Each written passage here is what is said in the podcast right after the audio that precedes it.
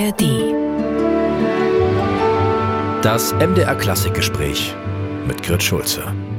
Oper ist immer hier und heute und jetzt. Da kann noch so viel Digitales im Raum rumschwirren und KI. Also mir sind die Bühnenbretter lieber. Es ist tatsächlich so, dass ich auf den Proben kein Entscheidungsrecht habe. Und ich begrüße den Komponisten Detlef Glanert zum MDR Klassikgespräch. Herr Glanert, Sie sind einer der erfolgreichsten Opernkomponisten unserer Zeit und nun wird ein Werk von Ihnen an einem der traditionsreichsten Opernhäuser uraufgeführt mit einem der wichtigsten Regisseure, nämlich mit Robert Carson. Sie merken schon meinen Einsatz an Superlativen. Wie hoch ist der Druck oder sind Sie frei davon und jede Arbeit, jede Schöpfung, egal an welchem Haus, ist gleichberechtigt? Jede Schöpfung ist gleichberechtigt, aber man freut sich immer über sehr gute Leute und Dresden bietet das. Nicht? Also der Robert Carson, die Staatskapelle, ein wunderbares Sängerensemble, ein toller Chor, tolle Leute. Und mhm. das macht eben ganz große Freude. Und der Druck ist bei mir eher beim Komponieren dann, nicht? ohne an die Folgen zu denken oder ohne an die Ursachen zu denken. Also unmittelbar auf dem Papier, wenn ich mich entscheiden soll, ob ich ein F oder ein Fis schreibe, das ist unter Druck. Das sind die Gewissensfragen. Aber das Haus selber bietet mir so schöne Möglichkeiten, dass ich mich mehr freue, als dass ich mich unter Druck fühle. Sehr schön. Sie haben mit Robert Carson, mit dem kanadischen Regisseur, ja schon 2019 zusammengearbeitet, nämlich damals an der Deutschen Oper Berlin ja. bei der Uraufführung ihrer Oper Ozeane. Und auch damals war Hans-Ulrich Treichel, wie jetzt bei Die Jüdin von Toledo, der Librettist. Gibt Ihnen diese Vertrautheit in der Zusammenarbeit eben mit den genannten auch eine ich sag mal, eine Gewissheit, dass die Partitur in Ihrem Sinne lebendig wird? Ja, ich und Hans-Ulrich Streichel haben schon 2006 äh, Caligula zusammen gemacht, nach Albert Camus. Und ich kenne Hans-Ulrich Streichel auch schon viel länger, aus ganz anderen Umständen. Und da ist ein großes Vertrauensverhältnis. Mhm. Und das braucht man unbedingt in der Zusammenarbeit. Denn er muss Worte schreiben für eine Oper, die es nicht gibt da gibt es keine Musik. Und die kann ich ihm immer nur vage beschreiben. Und er muss sich darauf einlassen. Und ich muss ihm vertrauen können, dass er die richtigen Worte für die richtigen Situationen findet. Und vorbereitend ist eben entscheidend, dass wir ein ganz ausführliches Szenario äh, erstellen. Allein dafür haben wir zweieinhalb Jahre gebraucht. Und das ist, glaube ich, der Kern des Ganzen. Das Libretto und die Komposition selber sind nur Folgen davon. Wie muss man sich das dann vorstellen in der Zusammenarbeit? Ist Ihnen dann wichtig, dass Sie sagen, es muss ein Chor dabei sein? Wahrscheinlich wird mit dem Chor ja anders gearbeitet im Text, oder? Ganz sicher. Mhm. Wir müssen am Anfang festlegen, mhm. was wollen wir überhaupt erzählen? Was ist der innere Gehalt der Sache? Was ist unser Anliegen in der Erzählstruktur? Wer soll daran teilnehmen? Was haben wir für Mittel zur Verfügung? Was kriegen wir, was bekommen wir nicht? Ähm, es gibt auch Opernhäuser, die sagen, nee, einen Chor könnt ihr nicht haben. Das sind solche Sachen machen. Das sind technische Dinge. Wie lange soll das Ganze dauern? Nicht? Äh, wurde hier ein Einakter bestellt oder ein abendfüllendes Werk und solche Dinge? Das steht ganz am Anfang. Und dann kommt eben tatsächlich der ganze Aufbau, die Berge, die Täler, die Spannungsmomente. Wo, wo peilen wir einen Spannungshöhepunkt an? Wo flachen wir ab? Wo sind die lyrischen Ruhepunkte der Akte? Gibt es Zwischenspiele? Wie sollen die funktionieren? Wie sind die Worte davor zu setzen und danach? Welche Bezugsnamen gibt es hm. zwischen den handelnden Personen? Was haben die für Ticks? Äh, was haben die für Biografien? All das müssen wir zusammen entwickeln und da ist ja ganz großartig. Apropos entwickeln, entwickeln Sie denn bereits beim Komponieren Bilder, also vielleicht auch Bühnenbilder im Kopf? Ich habe eine ganz klare optische Vorstellung von dem, was passiert, aber die ist auf der Opernbühne niemals herstellbar. Das ist ganz interessant und das haben viele Komponisten. Denn die ist eher abstrakter Natur. Also ich sehe dann verrückte Bilder oder Massenaufläufe oder sowas, was gar nicht bühnenpraktisch ist. Und der Vertrag lautet immer, dass man sein Stück anderen Leuten übergibt, die etwas draus machen. Ich stelle mir diese Erarbeitung, diese Inszenierung auch unglaublich spannend vor. Sie sind zwar der Schöpfer, aber wie Sie gerade gesagt haben, Sie geben ja Ihr Werk dann aus der Hand. Fällt ja. Ihnen das schwer und inwiefern wirken Sie darauf ein, auch jetzt gerade vielleicht in Dresden meine Inszenierung? Naja, es ist ähm, tatsächlich so, es ist wie eine Geburt. Sie vertrauen ja, sich ja Ärzten genau. an oder Hebammen oder, genau. aber Sie genau. müssen denen auch vertrauen. Wenn mhm. die sagen, mach mal das und das oder nehmen Sie mal das Medikament, das ist jetzt wohl besser, ne, dann müssen müssen sie dem vertrauen. Und es ist tatsächlich so, dass ich auf den Proben ja kein Entscheidungsrecht habe. Ich habe ausschließlich nur Rederecht. Und das ist die Grundkonstellation seit 400 Jahren. Und es ist sehr richtig so, weil Komponisten auch oft inklusive mir, keine Ahnung, von bühnentechnischen Gegebenheiten haben.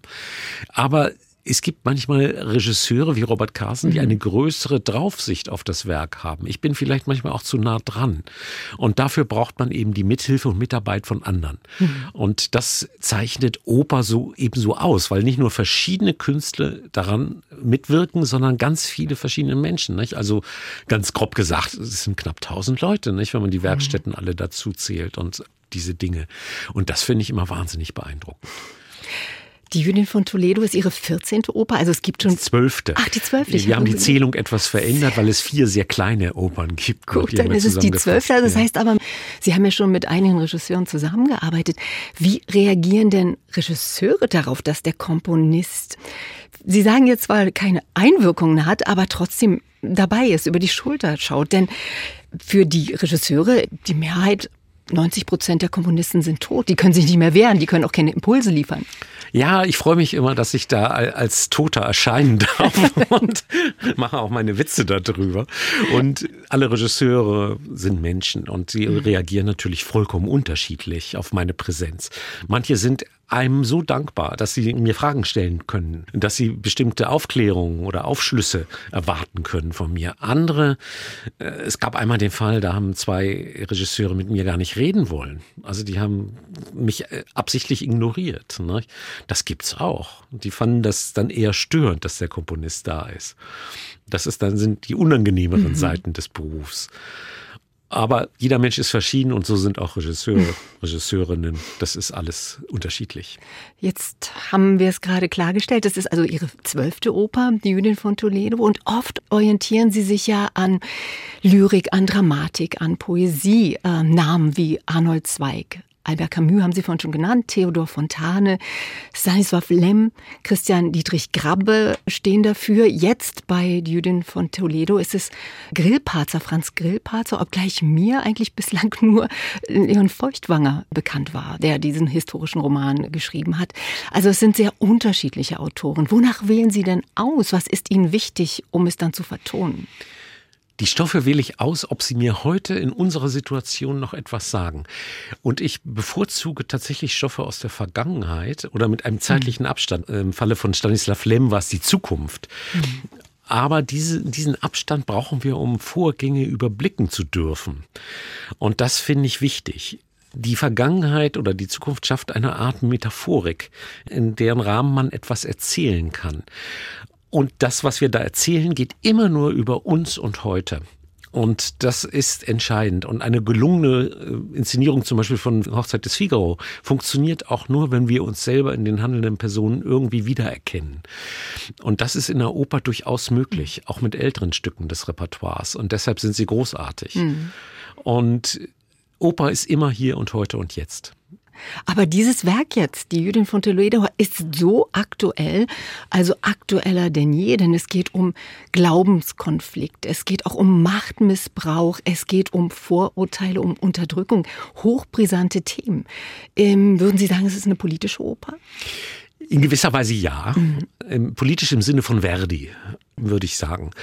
Es ist keine Politoper, das ist sie nicht, aber sie ist politisch. Und es hat natürlich durch die Ereignisse im Gazakrieg genau. hat es nochmal eine ungeheure Brisanz bekommen. Da war das Werk ja schon geschrieben. Das war längst geschrieben. Mhm. Also ich habe, glaube ich, die letzte Note 2020 geschrieben oder 2021. Also es war mhm. in, dem, in diesem Zeitraum. Und das Grundproblem, was wir da verhandeln, der Treichel und ich, ist tatsächlich, wie das politische oder die populistische Intrige ins Privatleben zerstörerisch eingreift. Und im Rahmen einer Liebesgeschichte, die 1195 tatsächlich stattgefunden hat. Und das hat uns sehr daran interessiert. Wir erzählen diese Geschichte aus der Vergangenheit, weil wir das heute meinen. Mhm. Und nicht nur Grillparzer hat das ja dramatisiert, sondern interessanterweise auch sehr früh schon Lope de Vega. Und es gibt, glaube ich, 30, 40 literarische Bearbeitungen für die Bühne als Roman von dem Stoff.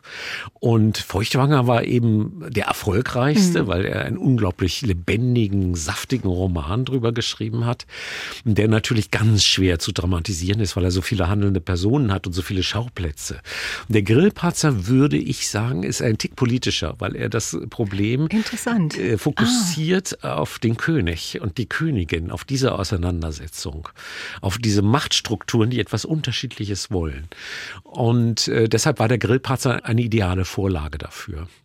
Jetzt klärt sich auch auf, warum das die Vorlage war. Für den Regisseur, also für den legendären Regisseur und Gründer der komischen Oper damals, Walter Felsenstein, war die Oper oder das Theater bestand aus Absichten und nie aus Stimmungen. Ähm, das haben Sie natürlich, Detlef Glaner, bei Ihrem Lehrer Hans-Werner Henze auch selber erfahren. Sie waren ja Schüler von ihm, denn er war explizit ein politischer Künstler. Nicht ja. nur, dass er der Kommunistischen Partei Italiens beigetreten ist, sondern eben auch in seinen Werken, beispielsweise in seiner letzten Oper Lupupa, da, da bezieht er ja auch politische Haltung und stellt auch politische Bezüge her. Oder in seiner Antikriegsoper Wir erreichen den Fluss. Das war übrigens mhm. das letzte Werk hier, ja. in, sehr tragisch in Dresden an der Semperoper. Er ist ja danach gestorben nach ja, der Premiere. Ja. Mit seiner extrem linken Haltung, da sorgt er immer wieder für Aufregung. Wie haben Sie oder beziehungsweise wie haben Sie ihn erlebt und was haben Sie neben dem Handwerk, was Sie von ihm gelernt haben, denn aus seiner persönlichen Haltung für sich mitgenommen? Er hat natürlich seine politische Haltung mit Recht, finde ich, als Humanismus definiert. Und extrem links würde ich sagen, das trifft es nicht genau. Ah. Er hat sich die Linke gewählt, weil er den meisten Humanismus dort vermutete. Ähm, Sie wissen, er hat schreckliche Erfahrungen im Krieg gemacht. Das hat ihn ganz schnell zu einer lenken Haltung geführt. Die Adenauer Republik hat ihn, hat ihn malträtiert, mhm. hat ihn behindert. Er ist 53 nach Italien gegangen. Und Henze verbindet, finde ich, auf ganz faszinierende Weise eine politische Haltung mit einer poetischen. Und das, denke ich, habe ich von ihm. Mhm. Denn äh, was Felsenstein mit der Stimmung meinte, das ist nicht so ganz klar. Denn Oper braucht immer eine Stimmung in der man das Politische erzählen kann. Nicht? Da kommen wir wieder müssen, zu Verdi. Wie Sie müssen eine Situation hat, ne? herstellen, die aus einer Stimmung besteht. Und das ist das Heikle daran. Nicht? Man darf sich natürlich nicht darin verlieren, sondern das Ziel muss sein, etwas zu berichten. Vielleicht sogar im Brechtschen Sinne. Ne? Wir, wir wollen etwas euch berichten. Es ist etwas geschehen und davon wollen wir erzählen. Und das, was wir da erzählen, das ist das, was heute vorgeht. Mhm. Also es ist ein, tatsächlich eine Raumverkrümmung zwischen Vergangenheit und Gegenwart. Ich komme nochmal auf Hans-Werner Henze. Detlef Glanert, in ihrer beiden Biografien entdecke ich ja doch ein paar Gemeinsamkeiten. Abgesehen vom Erfolg im Musiktheater und der Dominanz zum Melodischen hin. Übrigens hat Henze auch mit äh, Hans-Ulrich Treichelt schon zusammengearbeitet. Ja. Das ist sehr interessant. Und dann kommt eben auch die Abkehr aus Deutschland. Sie haben zehn Jahre in Italien gelebt. Sie haben es gerade gesagt, Henze ist 53 nach Italien gegangen und hatte dort seinen Wohnsitz. Mhm. Das ist doch kein Zufall, oder? Ja, die Welt hat uns, glaube ich, immer ganz interessiert mit allen ihren Phänomenen. Äh, Hensel war natürlich in einer sehr viel heikleren Situation als ich. Ich bin ja in gewisser Weise ein Spätgeborener und Hensel litt ja sehr noch unter dem schwulen Paragraphen, mhm. den es damals in der Adenauer Republik gab. Und unsere Generation hat ja mit sowas keine Probleme mehr gehabt. Wir sind weitaus unbelasteter äh, mit solchen Dingen groß geworden. Henze hat natürlich sehr viel existenziellere Erlebnisse gehabt als meine Generation. Also da muss ich nochmals den Krieg benennen, nicht? was bei Henze eine Riesenauswirkung bis wenige Wochen vor seinem Tod hat. Er hat immer wieder davon gesprochen und auch erzählt, ne? weil das sich ihm untrennbar ins Gehirn eingebrannt hatte. Er hat das Wesen erzählt. Viele haben es ja mit nach innen getragen. Und In privaten Situationen. Nicht? Man muss ihn hm. relativ gut kennen und vielleicht drei, vier Weinchen trinken und ähm, dann kamen solche Geschichten raus. Nicht? So wie das auch bei meinen Großeltern vielleicht war oder so. Nicht? Die haben selten was erzählt, aber wenn sie was erzählt haben, merkte man plötzlich, was für eine Art Erfahrungsraum sich da öffnet, der schrecklich ist und den unsere Generation definitiv nicht hat und eigentlich auch nicht haben braucht. Nicht? Niemandem wünscht man das, dass mhm. sowas passiert. Aber daher kommt natürlich dieser Impetus, es anders machen zu wollen. Die Menschen also mit Engelszungen künstlerisch zu überreden, ihre Welt besser zu gestalten. Das ist definitiv was, was mich mit Henze verbindet. Mhm. Und natürlich diese absolut altmodische Liebe zum Theater. Mhm. Also eine Liebe, die nie, nie vergeht. Da kann noch so viel Digitales im Raum rumschwirren und KI. Also mir sind die Bühnenbretter lieber und ich halte sie für die größere Wahrheit als das andere. Ne? Und Henze strebt in seiner Arbeit, wie er immer wieder betont hat, nach einem Schönheitsideal. Ist das Prinzip der Schönheit auch für Sie in der Musik ein Wert an sich? Ja, Mhm. Ja, ich sehe es immer als Kontrast zu bestimmten Abgründen in uns. Denn der Mensch besteht aus Schönheiten und aus Abgründen. Und ich schreibe nur Opern und Musik über Menschen, über mich oder eingebildete Menschen oder äh, Leute, die ich meine zu kennen. Und ein Mensch besteht aus so vielen Faktoren und ein Ereignis ist nie ganz schwarz und nie ganz weiß. Und deshalb halte ich es immer sehr gerne eben mit Shakespeare. Nicht? Es muss alles gleichzeitig in einem Theaterstück vorhanden sein. Die Tragödie, die Komödie, das Burleske, das Tragische, das, das Poetische, die Liebe, der Hass, der Tod. Das ist alles, das macht eben einen Abend aus, wenn es das Leben umfasst. Und ich glaube, dass Henze da mir einiges mitgegeben hat auf diese Art und Weise. Wie wichtig ist die Umgebung für Sie, der Raum, wo Sie komponieren? Sie waren zehn Jahre in Italien, da ist man ja nun umgeben von vom Schönen, aber auch von dem, was Sie alles gesagt haben. Haben Sie da anders komponiert? Ich denke ja. Und Henze eben auch. Und das klingt jetzt ganz merkwürdig, was ich gleich sagen werde, aber ich glaube, man entwickelt musikalisch ein viel schöneres Gefühl für die Horizontale anstatt für die Vertikale. Den Deutschen ist ja der Kontrapunkt in die Wiege gelegt worden, sagte Richard Strauss, damit es ihnen auf der Opernbühne nicht allzu gut ergehe. Und da ist leider was dran. Und das Denken aus der melodischen Linie heraus, das ist tatsächlich etwas, was ich in Italien erfahren und gelernt habe. Dass man eben die Horizontlinie betrachtet als den Referenzpunkt eines musikalischen Ereignisses und nicht den Kontrapunkt oder die Harmonik. Ähm, das ist sehr schwer zu beschreiben mit Worten, aber es ist tatsächlich eine eine Viertelumkehr der ästhetischen Sichtweise. Und dafür bin ich sehr, sehr dankbar. Die italienische Sprache, auch der italienische Umgang im Opernhaus selber, das hat mir viel, viel gegeben. Ich habe da wahnsinnig viel gelernt. Und deshalb bin ich Henze eben immer noch dankbar, dass er mich da hingerufen hat. Haben Sie in italienischer Sprache komponiert? Zum Teil ja. Es, es, ich war sehr schwierig. Das erste Jahr musste ich erstmal Italienisch lernen, Learning by Doing. Und äh, ich habe dann tatsächlich eine Oper für Kinder und Erwachsene geschrieben, aber da war die erste Version in Italienisch und das ging ziemlich flüssig. Da war ich erstaunt, wie gut das ging. Und Italienisch, Sie wissen es, ist eine so vokalreiche mhm. Sprache. Es singt sich wie Butter. Es ist wunderbar. Sie haben keine Probleme mit den Halsverschlüssen mhm. in den hohen Lagen, in den Bauchlagen. Sie haben weniger Konsonanten. Und Sie können Worte ganz anders modulieren und ausdrücken. Und deshalb ist das Italienische immer noch die ideale Gesangssprache. Sie haben selber gesagt, und da kommt wieder eine Parallele. Henze hat, glaube ich, immer vom Morgen bis zur Mittagsstunde komponiert. Auch Sie komponieren am Vormittag. Ich stelle mir das unglaublich schwer vor, wenn man kreativ sein will, ähm, sich da so einen Zeitrahmen oder zu sagen, dann und dann fange ich an. Das ist doch was anderes, als wenn man jetzt an so eine Werkbank geht und ein Stück Holz hobelt. Ja, das ist, glaube ich, die stärkste Parallele mit Henze. Denn er hat, er hat mir und den anderen auch in der Klasse als jungen Leuten beigebracht, Disziplin zu haben. Und zwar äußerste Arbeitsdisziplin. Und da war er tatsächlich ein alter Preuße. Das heißt, morgens früh aufstehen, egal wie lange man gefeiert hat, und los. Und dann mit äußerster Kraft wirklich etwas schaffen. Und zwar jeden Tag, sieben Tage die Woche. Und äh, das habe ich übernommen. Und, und das halten Sie durch? Heute, ja. Und ich, ich, schwöre, die Sonnabende und Sonntage sind die schönsten Arbeitstage. Da kommen nicht so viele Anrufe und man ist ungestört. Und ich habe mir das übernommen und Thomas Mann hat, glaube ich, so ähnlich gearbeitet. Nicht? Jeden Vormittag. Ja, genau. Das hat was. Für mich ist das ideal, für andere Kollegen vielleicht nicht, aber für mich schon. Und nachmittags wird ausgearbeitet und abends wird gefeiert. MDR Klassik